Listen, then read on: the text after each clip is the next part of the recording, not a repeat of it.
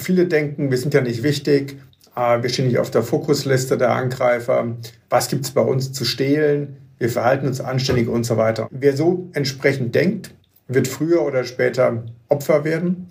Und wenn sie nicht vorgesorgt haben, dann gerade in diesem Mittelstandsbereich oder SMB-Bereich ist der Schaden umso größer.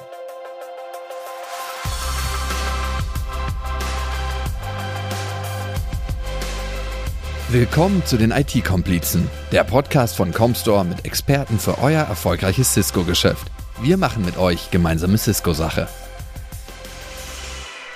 Hallo und herzlich willkommen zum Comstore Podcast, die IT-Komplizen. Mein Name ist Peter Derkom, ich bin bei Comstore für das Business Development zuständig und habe heute zwei Komplizen. Damit der Peter nicht so alleine ist, hat er mich mitgebracht. Ich bin der Markus Sachs. Ich arbeite auch bei der Comstore und bin verantwortlich für den Bereich Security. Hallo, mein Name ist Michael von der Horst, äh, Cisco Systems. Ich bin verantwortlich für unser Security-Geschäft in Deutschland. Michael ist uns aus München, um genau zu sein, Garching zugeschaltet und wir haben heute ein paar Fragen mitgebracht. Und Markus, Hast du schon welche parat?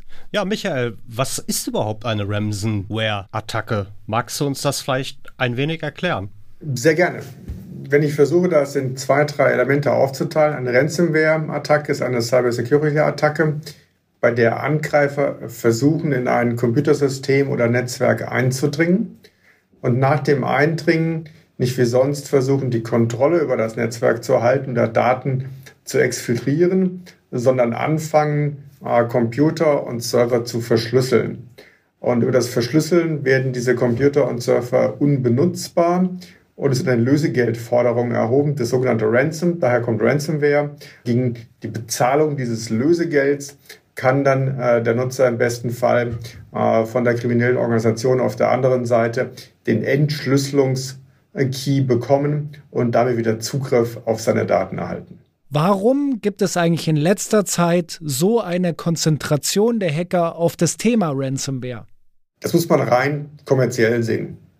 Hacken an sich ist nicht mehr nur ein Sport, den Script-Kiddies oder smarte, nicht ganz ausgelastete äh, IT-Mitarbeiter, wo auch immer, entsprechend durchführen. Hacking und Cyberangriffe sind mittlerweile eine globale Industrie auf der dunklen Seite.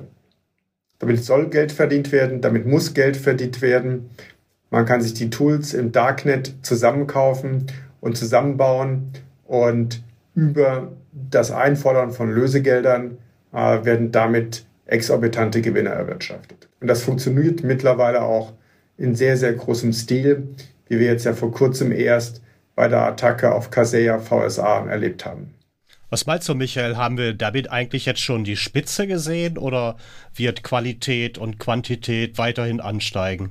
Also ich glaube persönlich, äh, das läuft in Wellen ab. Ähnlich wie wir das ja auch in der ähm, Pandemie zurzeit erleben. Äh, wir erleben eine neue Attacke, es findet neue Vorhersorge statt, ähm, es werden neue Abwehrmaßnahmen aus und man lernt damit umzugehen. Die Infektionen gehen wieder entsprechend herunter. Ähm, es gibt Mutationen, sprich bei Ransomware neue Varianten, neue Angriffe. Und je nachdem, wie gut und schlecht wir vorbereitet sind, wird die nächste dann größer werden oder hoffentlich auch zumindest mal kleiner werden. Das wurde gerade super dargestellt, dass es sich ähnlich verhält wie die Corona-Pandemie. Und deswegen würde ich mich persönlich gerne impfen. Die konkrete Frage lautet aber, wie stellt man sich gut auf solche Attacken ein? Wie kann man sich darauf vorbereiten? Prophylaxe? Was sind die Lösungen? Da gibt es viele Bausteine die zum Schutz beitragen. Das ist ähnlich wie in der Pandemie. Impfen, Vermeidung von sozialen Kontakten, Sicherheitsmaßnahmen, die weitere Infektionen äh, vermeiden, also desinfizieren und ähnliches. Ähm, ich würde drei wesentliche Bausteine hier sehen. Das eine ist Verhaltenstraining für die Mitarbeiter. Dass sie einfach die bevorzugten Einfallstore, Einfallsquellen äh, wie schadbehaftete E-Mails, Webseiten, die äh, mit Schadsoftware beladen sind, gar nicht erst anklicken oder aufmachen oder wes wesentlich weniger aufmachen. Das ist Training. Das zweite ist Vorhersorge für den Ernstfall. Sichere Backup-Lösungen nutzen, einsetzen, durchführen. Auch in der aktuellen Attacke von äh, Kaseya VSA gibt es Unternehmen, die sind zwar befallen, konnten aber ein funktionierendes Backup-Set einspielen und waren nach einem Zeitaufwand wieder einsatzfähig. Andere haben das nicht die haben erheblich mehr Probleme oder müssen zahlen und äh, bekommen dann Schwierigkeiten. Und das dritte ist ein mehrstufiges Schutzkonzept, was verhindert, dass Schadsoftware überhaupt erst ins Unternehmen hineinkommt.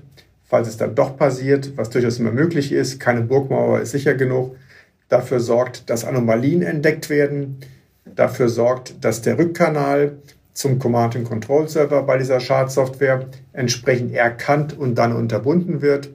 Und dann sicherlich auch noch Tools, die im Bedrohungsfall und im aktuellen Angriffsfall helfen, die betroffenen Systeme zu erkennen, schnell zu isolieren, vom Netz zu nehmen, in Quarantäne zu schicken und dann mit den Spezialistenthemen auch wieder zu bereinigen. Und nicht zu vergessen, neben den Haupteinfallstoren E-Mail und Webzugriff findet zunehmend ein Identitätsdiebstahl statt. Also Zugriffsmethoden, Passwörter, User-IDs äh, werden im, System, im Netz im Darknet verbreitet, gegen Geld auch weiter verbreitet. Und dazu helfen eigentlich nur der breit umfassende Einsatz von Zero Trust ähm, äh, Architekturen, dass Zugriffe nicht einfach, sondern nur über einen Rückkanal, Multifactor-Authentifizierung auf Basis von Zero Trust-Prinzipien erfolgen kann. Weil das macht es deutlich schwerer für die Angreifer hineinzukommen. Okay, vielen Dank. Wir wissen also jetzt, äh, dass ein ganzheitlicher Ansatz der richtige Ansatz sein sollte. Äh, nichtsdestotrotz wissen wir auch, dass wir leider keinen hundertprozentigen Schutz bieten können. Wie verhält man sich, wenn es dann nun mal doch zu einem Breach gekommen ist? Das hängt sehr stark von der Art und Weise des Breaches ab, wie virulent dieser ist und wie schnell auch die Infektion erfolgt. Es ist immer gut, wenn es kein großflächiger Einbruch ist, sondern Rechner für Rechner gekapert wird, diese ganz schnell zu erkennen, die Anomalien, die Systeme in Quarantäne zu schicken und dann zu bereinigen. Das setzt voraus, dass Sie auf jedem Endgerät, jedem Server auch intelligente Systeme haben, sei es von Cisco, sei es von anderen, die das erkennen und dann automatisiert Aktionen ergreifen. Wenn es wirklich breitflächig dort passiert ist, dann hilft in vielen Fällen einfach nur Stecker raus, Experten anrufen, wenn sie die nicht schon sowieso im Haus haben, die Kriminalbehörden einschalten, weil sie ganz wichtig natürlich auch nachverfolgen wollen, woher kommt der Angriff, um die Täter entsprechend zu identifizieren und dann überlegen, je nach der Art des Schadens, wie gehe ich damit entsprechend um.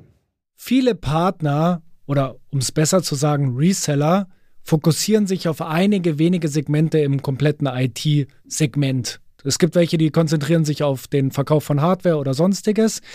Man hört oft Argumente wie, ich habe keine Ressourcen, um mich auch um das Thema Security zu kümmern. Auf der anderen Seite hört man, dass jeder Kunde Security braucht und vielleicht nur von einem Partner betreut wird. Welche Lösungen und Möglichkeiten gibt es für Partner, aktiv an diesem Security-Geschäft teilzunehmen und das auch richtig zu machen?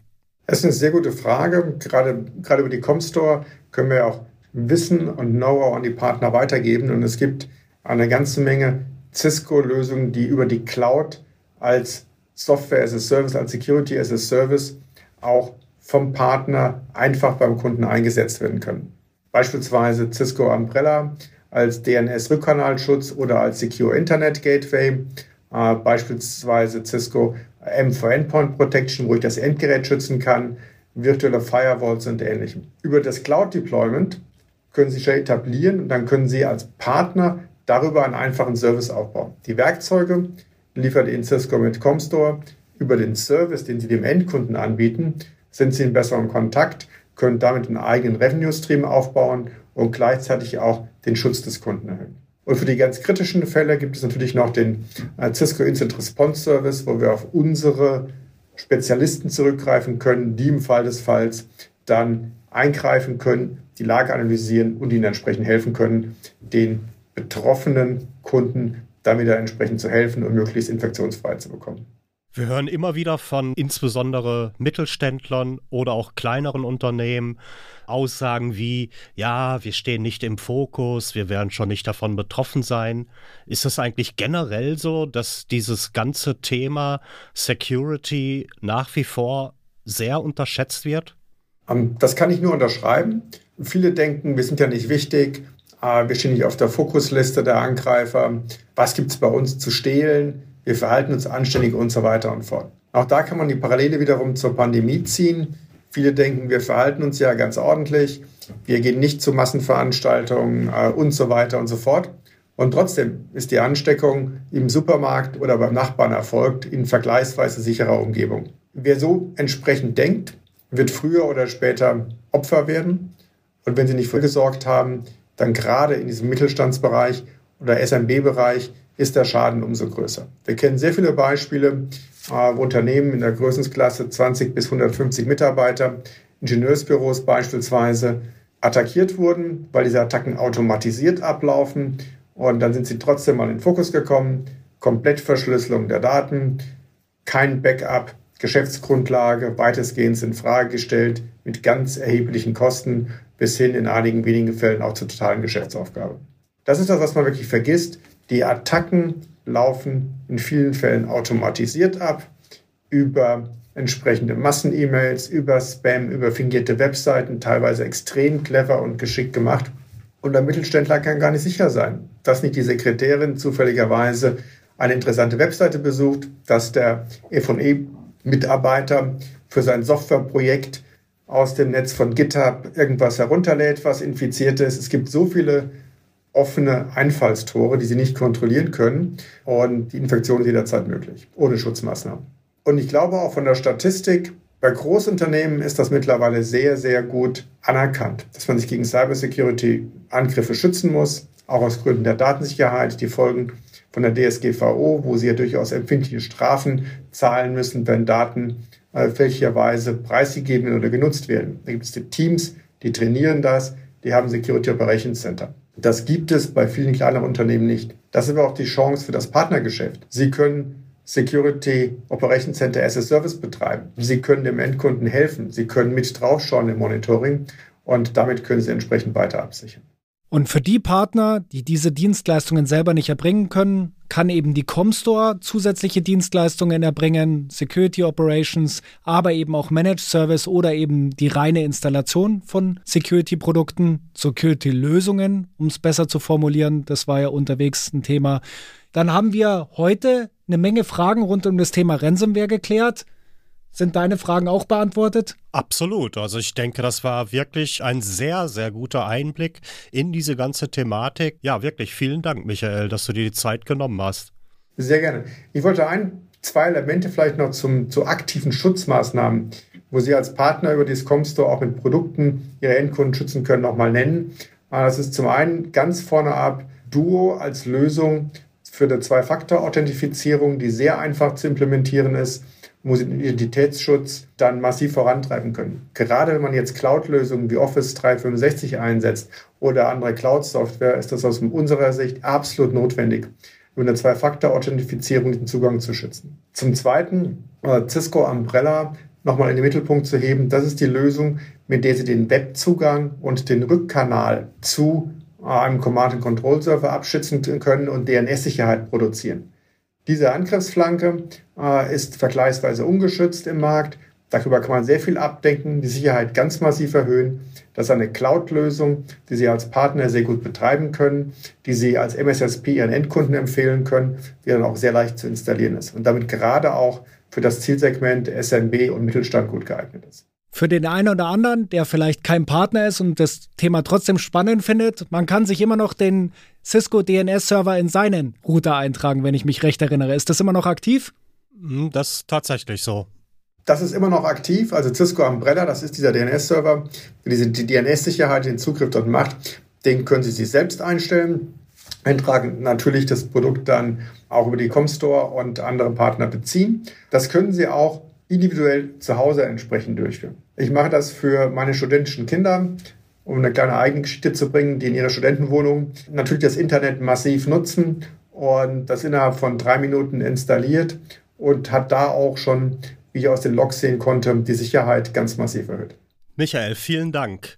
Ich freue mich wirklich sehr, dass du genau diese beiden Produkte, Du und Umbrella, zur Sprache gebracht hast. Sind tatsächlich auch mit meine Lieblingsprodukte. Vielleicht merkt man das auch so ein bisschen, dass mein Herz dafür schlägt, weil das sind einfach zwei geniale Produkte. Im Grunde genommen genial, weil so einfach. Und einfach in der Hinsicht, es kann wirklich ganz, ganz einfach vom Partner implementiert werden.